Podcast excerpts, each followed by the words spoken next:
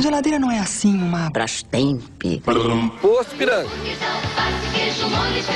Pimenta. Bonita camisa, Fernandinha. Propcast, o podcast do Prop Mark. Olá, ouvintes! Sejam bem-vindos ao Propcast, o seu podcast sobre tendências, análises e curiosidades do mercado de propaganda e marketing. Eu sou a Danúbia Paraíso e conduzirei o barco hoje com o Felipe Turlão. Oi, Felipe, tudo bem? Oi, Danúbia, tudo bom? É, hoje o assunto é simplesmente o maior evento da publicidade mundial. Digo isso porque o Super Bowl tem números superlativos em todas suas esferas. É um evento visto por mais de 100 milhões de pessoas e cada break comercial custa 5,5 milhões de dólares. Caramba, né? é muita bala, hein? Os anunciantes precisam despender aí um investimento parrudo, né? Por isso que o Super Bowl é tão importante para a estratégia de comunicação. Um evento que nasceu com a TV, né? Já está muito digitalizado também a publicidade dentro do Super Bowl. E é um pouco do assunto que a gente vai ter com os nossos convidados. Bacana. Só para contextualizar, o Super Bowl com, acontece neste ano, no próximo dia 2 de fevereiro, em Miami. Promete uma audiência massiva, né? Como o Felipe mesmo falou vai ser transmitido pelo canal Fox. E estamos com dois convidados que são peritos em Super Bowl. Fala pra gente quem são, Felipe. Pois é, Danúbia. Estamos aqui com o Zampa e Zaro, essa dupla que não é sertaneja, mas é, é uma das principais duplas criativas do, do, da publicidade brasileira que hoje atua em Miami. Eles são Group Creative Directors da David de Miami e a ideia é bater um papo com eles sobre o evento. Então, primeiro, antes de mais nada, Zampa e Zaro, vocês vão torcer para o San Francisco 49ers ou para o Kansas City Chiefs? Ixi, essa, essa, é difícil. Eu acho que eu vou com o São Francisco. Eu não acompanho muito o, o, a NFL, mas eu acho que eu vou com o São Francisco. Tá eu também vou com o São Francisco. A gente é, pode até ser um pouquinho mais entendido dos comerciais do Super Bowl, mas honestamente. da, da NFL em é, si a gente não entende muito. É um, é um pouco complicado. Né? Bacana. Primeiro dá um contexto pra gente. Vocês moram em Miami já há muito tempo. Conta um pouquinho da história de vocês na propaganda até chegarem aí em, em Miami. É, a gente mora em Miami há dois anos e meio, uhum. quase três, depois de um período de transição também. Depois de quatro anos na, na David São Paulo, a gente se mudou para Miami e estamos aqui há uns três anos já. E desde então, só, só pauleira, né? Só. só... Ah, a gente já trabalha em propaganda há 13 anos. Uh, a gente, na verdade, se conheceu em Portugal. É, a gente fez um estágio numa, na Léo Burnet Lisboa, na época, isso em 2007. É, e, de, e, de, lá para cá a gente começou a trabalhar junto. A gente trabalhou junto na Argentina também, é, em Buenos Aires. Aí a gente trabalhou junto em São Paulo, como o Zampa falou. E, e aí, há dois anos e meio, mais ou menos, a gente se, mudou para cá. Mas a gente já vem trabalhando juntos, a, a, juntos, juntos, mais de 10 anos. Bacana. E agora em Miami, como que tá o, o clima aí para o Super Bowl? Já a mídia exterior é, já está funcionando? A torcida já está na rua? Como é que está o clima aí para a torcida? É, apesar de não estar tá tão perto assim, é, a gente já vê algumas construções. Eu estava andando de bicicleta na praia ontem e, e, vi uma construção gigante armada assim no meio da areia é, e o pessoal pega pesado aqui, tudo de, de estrutura, de mídia mesmo. Parece que a cidade recebe mais de 2 milhões de pessoas de uma vez só.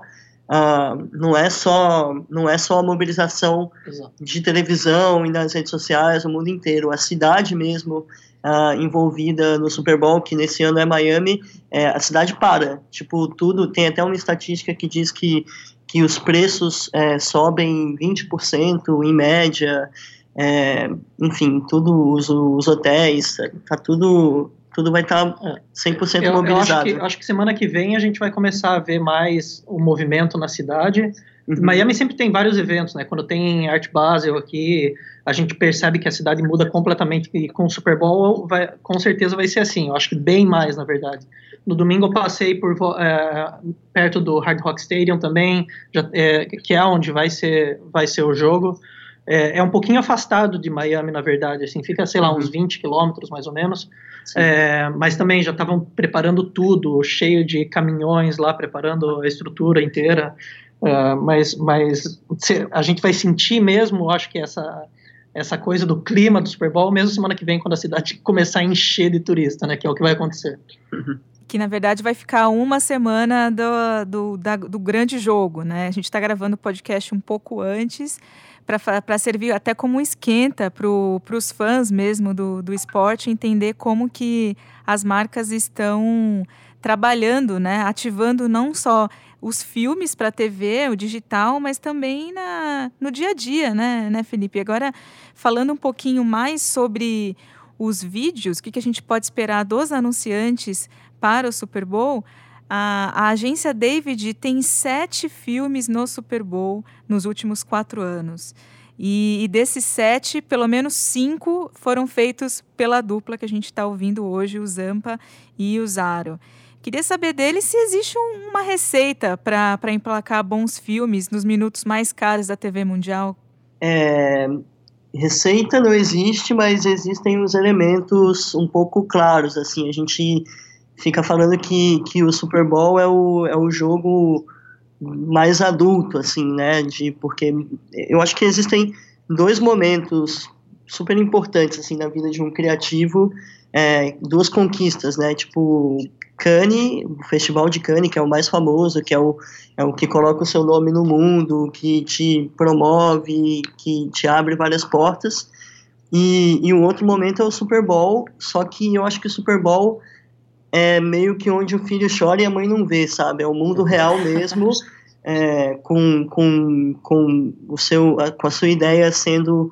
Uh, com a sua ideia concorrendo com várias outras agências, às vezes é uma concorrência com, com mais de 10 agências, aí depois que é, que é aprovado e depois que tem um shortlist, é, várias ideias são testadas, o, eu acho que esse nosso, esses nossos filmes do, desse ano já foram testados pelo menos cinco vezes e depois que já está tudo, depois que a gente já mandou tudo, testa de novo para ver o que, o que aprendeu para social media. Então é, uma, é, um, é um planeta completamente diferente, é uma lógica completamente diferente, com outra atmosfera, com outra gravidade, com outra língua.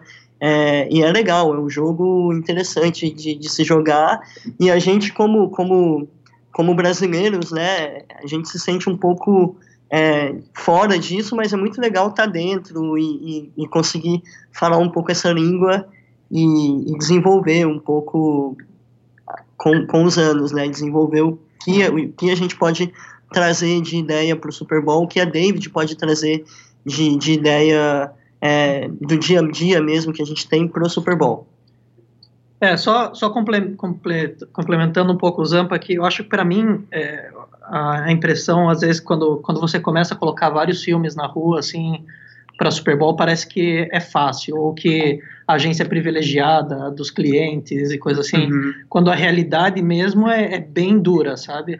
É, a, pelo menos todos os Super Bowls que a gente fez, os cinco, contando com os dois que a gente vai, vai lançar esse ano, todos foram, foram ah não, na verdade quatro foram concorrências. É, um só foi uma ideia proativa, é. que foi o Andy Warhol, que é uma ideia que já estava rolando há mais de dois anos, a gente tinha tentado emplacar ela de todas as formas, mas sempre o Super Bowl foi é, foi a nossa ideia favorita. Pra gente, o Super, essa ideia era uma ideia de Super Bowl desde o começo. E, e, em algum momento acabou rolando, mas tipo, o resto Exato. tudo é concorrência e não é aquela concorrência de uma agência contra outra, ou três. Às vezes são dez. São várias é, agências, é, agências eles e... testam todas as ideias e aí vão, obviamente, com as ideias que testam melhor. Então, assim, receita, receita não existe, mas o que a gente tenta sempre é um pouco é um pouco que tem em, em todas as ideias que a gente faz aqui na David, que para mim tem duas coisas que a gente sempre busca. Uma é fazer coisas originais, coisas que não foram feitas, e outras são ideias que as pessoas vão falar. Então é, é, é roubar a, conver, a, conversa mesmo. Seja com Andy Warhol, todo mundo falando bem ou mal do filme, é, a gente roubou a conversa, ou com Devour, por exemplo, que era uma marca de congelados do spot que a gente fez ano passado, que a gente falou de food porn, fez um spot super polêmico. É, sempre tem que ter algo que faça com que as pessoas falem, sabe? Eu acho que é isso que a gente sempre busca e talvez, se existe uma receita, talvez essa seja a nossa receita. Entendi.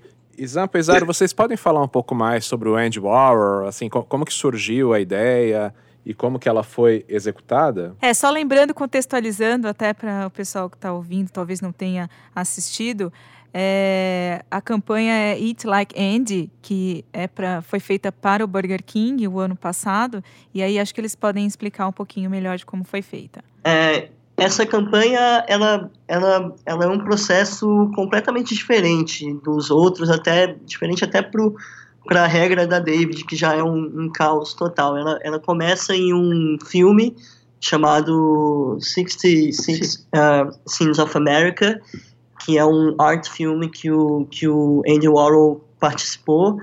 E, e esse filme é com. E, e, essa parte desse filme é com, com o Andy Warhol comendo um Whopper. E é um filme dos anos 80, é. então esse footage tá, tá aí há, há, anos e anos.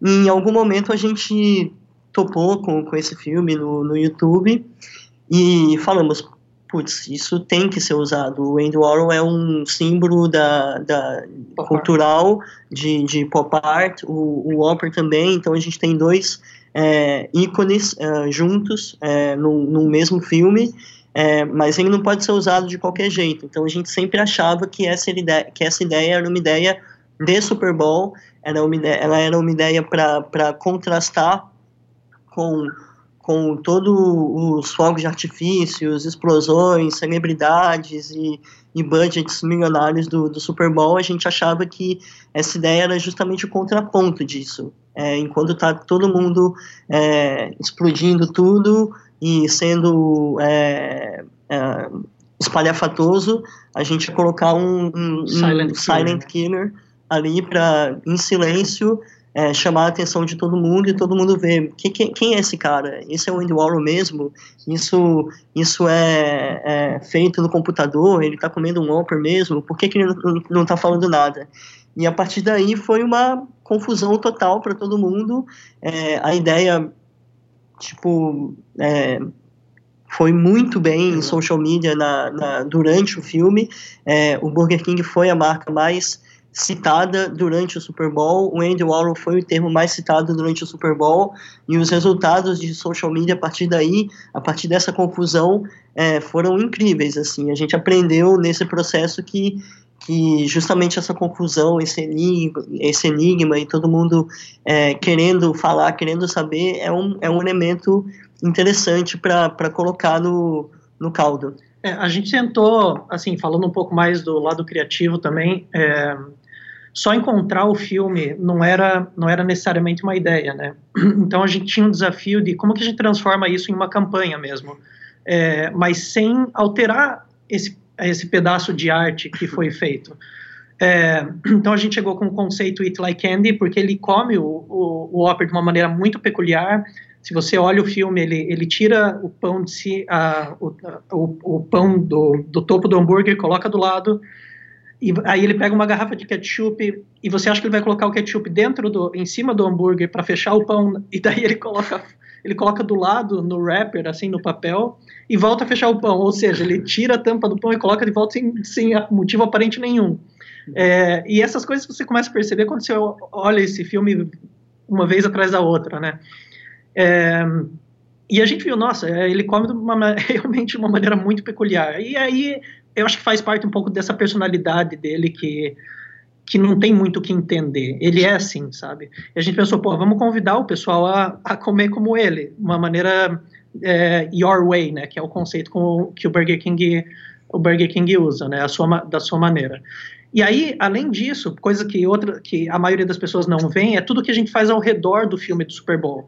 Por exemplo, a gente fez é, alguns teasers, a gente fez cinco filmes, eu acho, a gente recriou o cenário original, a gente filmou com uma câmera de 16mm de filme para ter a mesma estética do, fi do filme do Andy Warhol, e a gente trouxe o rei como se ele estivesse preparando o cenário pro, pro, pro Andy Warhol.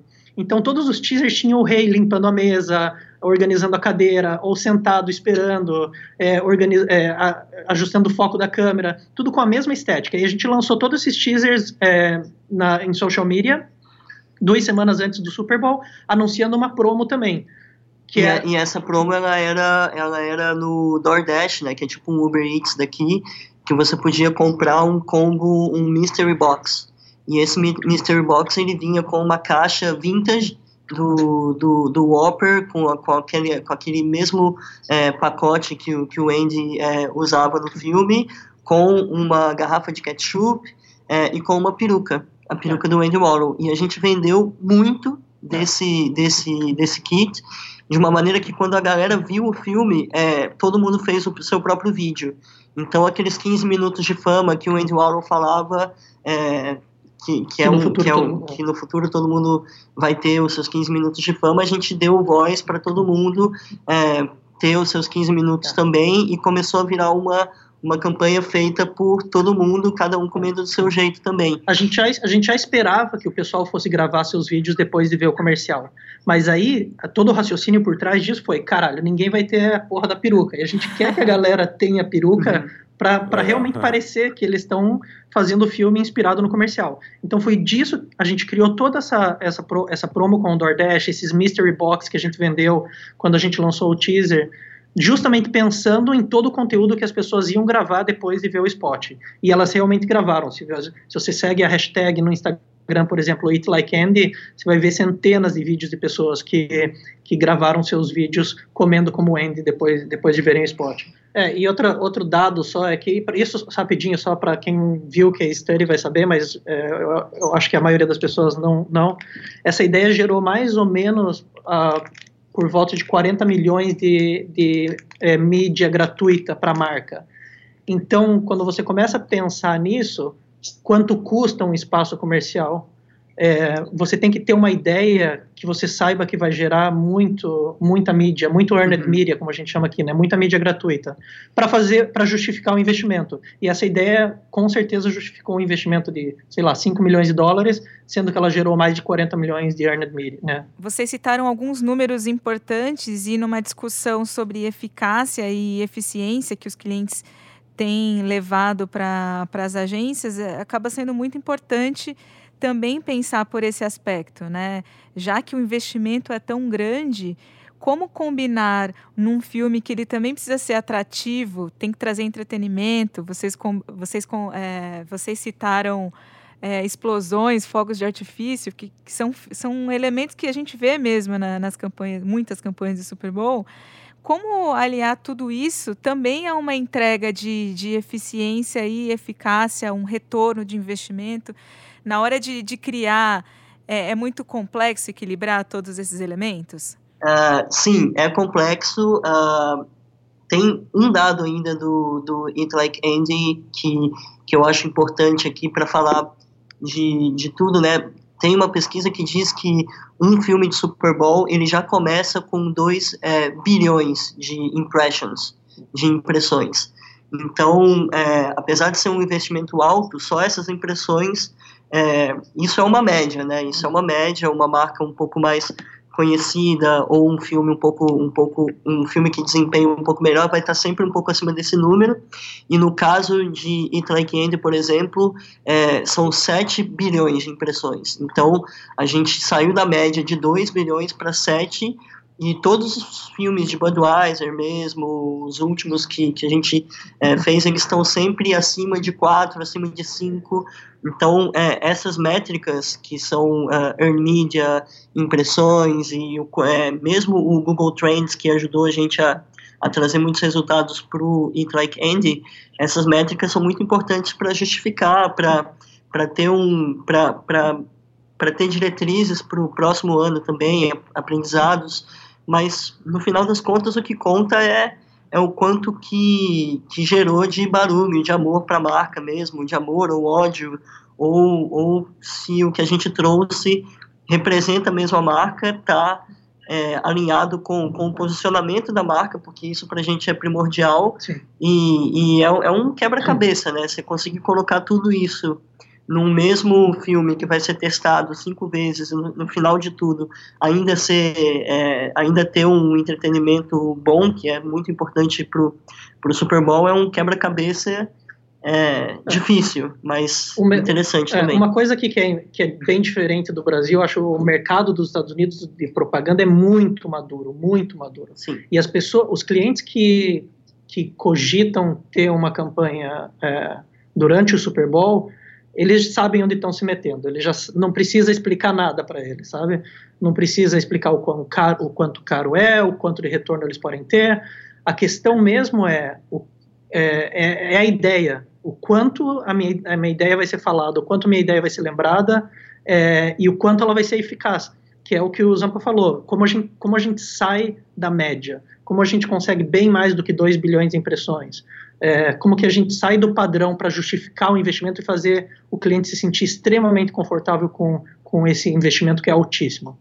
E eu acho que as ideias que a David tem trazido ultimamente para a mesa, que são ideias com muito potencial de PR, ideias que viram é, headlines de jornal, é, esse tipo de ideia, independente do, do, do, meio, né? Porque a gente nunca pensa muito no meio, se é um filme, se é é, uma lata, quando a gente fez Coca Fantasy, é um. Não, não importa o meio. É, a gente sempre tenta trazer esse potencial grande de, de, de PR e, e querendo ou não, o, o, o Super Bowl, para justificar todo esse investimento, ele não pode ser só um filme. Então é importante que ele tenha essas outras camadas e, e eu acho que é por isso que eventualmente a gente, é, a gente participa dessas é, dessas concorrências e acaba é, fazendo aqui ou ali. Perfeito. E só de curiosidade, nas campanhas que vocês estão trabalhando para este ano, né, que são duas, é, há quanto tempo vocês estão trabalhando nesses projetos? Bom, um spot é para Budweiser. Esse spot, na verdade, a primeira, a primeira vez que ele foi vendido foi. A gente tentou há três anos atrás, eu acho, dois, acho que foi em 2017, a primeira vez que a gente apresentou essa ideia. Uhum. Mas aí outras ideias acabaram ganhando. É, a primeira ideia que a David fez para Budweiser foi uh, as latas de água. É, só para recapitular, para quem não conhece, é, essa ideia não é minha e do Zampa, mas é uma ideia que foi feita aqui, aqui pela David. É, toda vez que tem um desastre natural aqui nos Estados Unidos, a Budweiser para a, a produção de cerveja e começa a encher latas de água para mandar para as áreas que foram afetadas. É, e aí esse filme que eu acho que foi em 2017, né? 2018. Esse filme contou 2018, é, esse filme contou essa história. É, aí em 2019 a, a gente trabalhou em Wind, que era é, a gente queria falar que a Budweiser estava usando energia renovável e aí a gente fez um spot contando isso, só que usando assets da marca, usando o, os Clydesdales, que são a, a raça dos cavalos, né? É, usando dálmata, o, o, o dálmata que é o cavalo que está sempre, em, é, que é um cachorro que está sempre em cima da, das carruagens de Bud.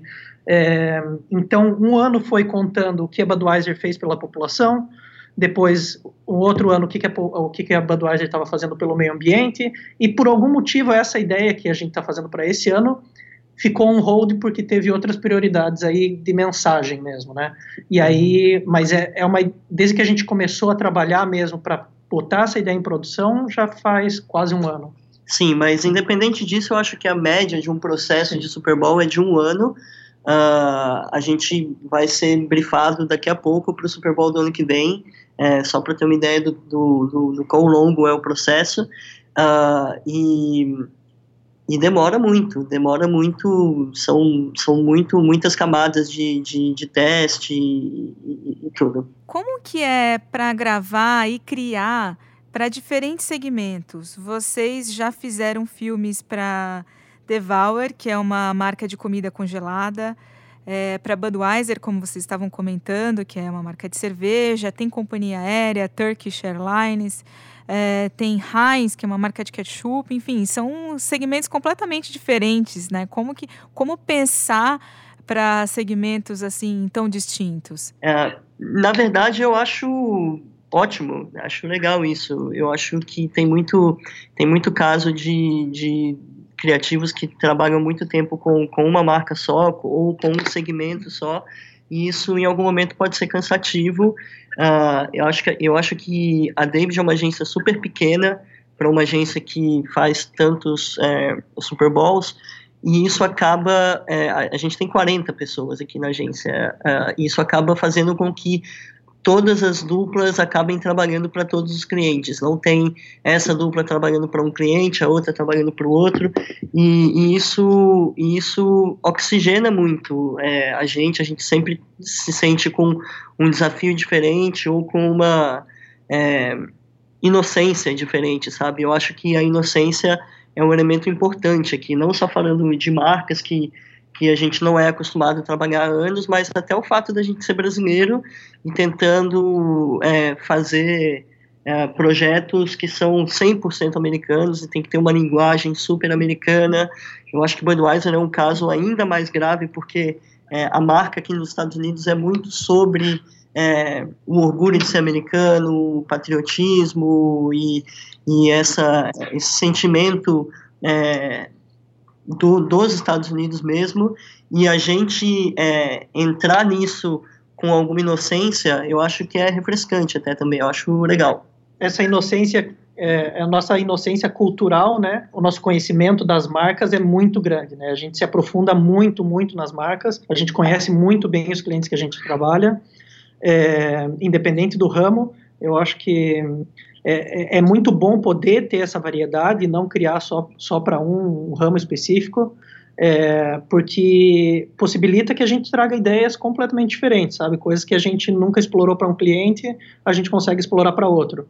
E aí vem o que o Zampa estava falando, que eu acho que é super importante, porque a gente não tem, por a gente ser gringo, brasileiro aqui no caso, né? É, a gente traz uma visão que é diferente dos criativos americanos.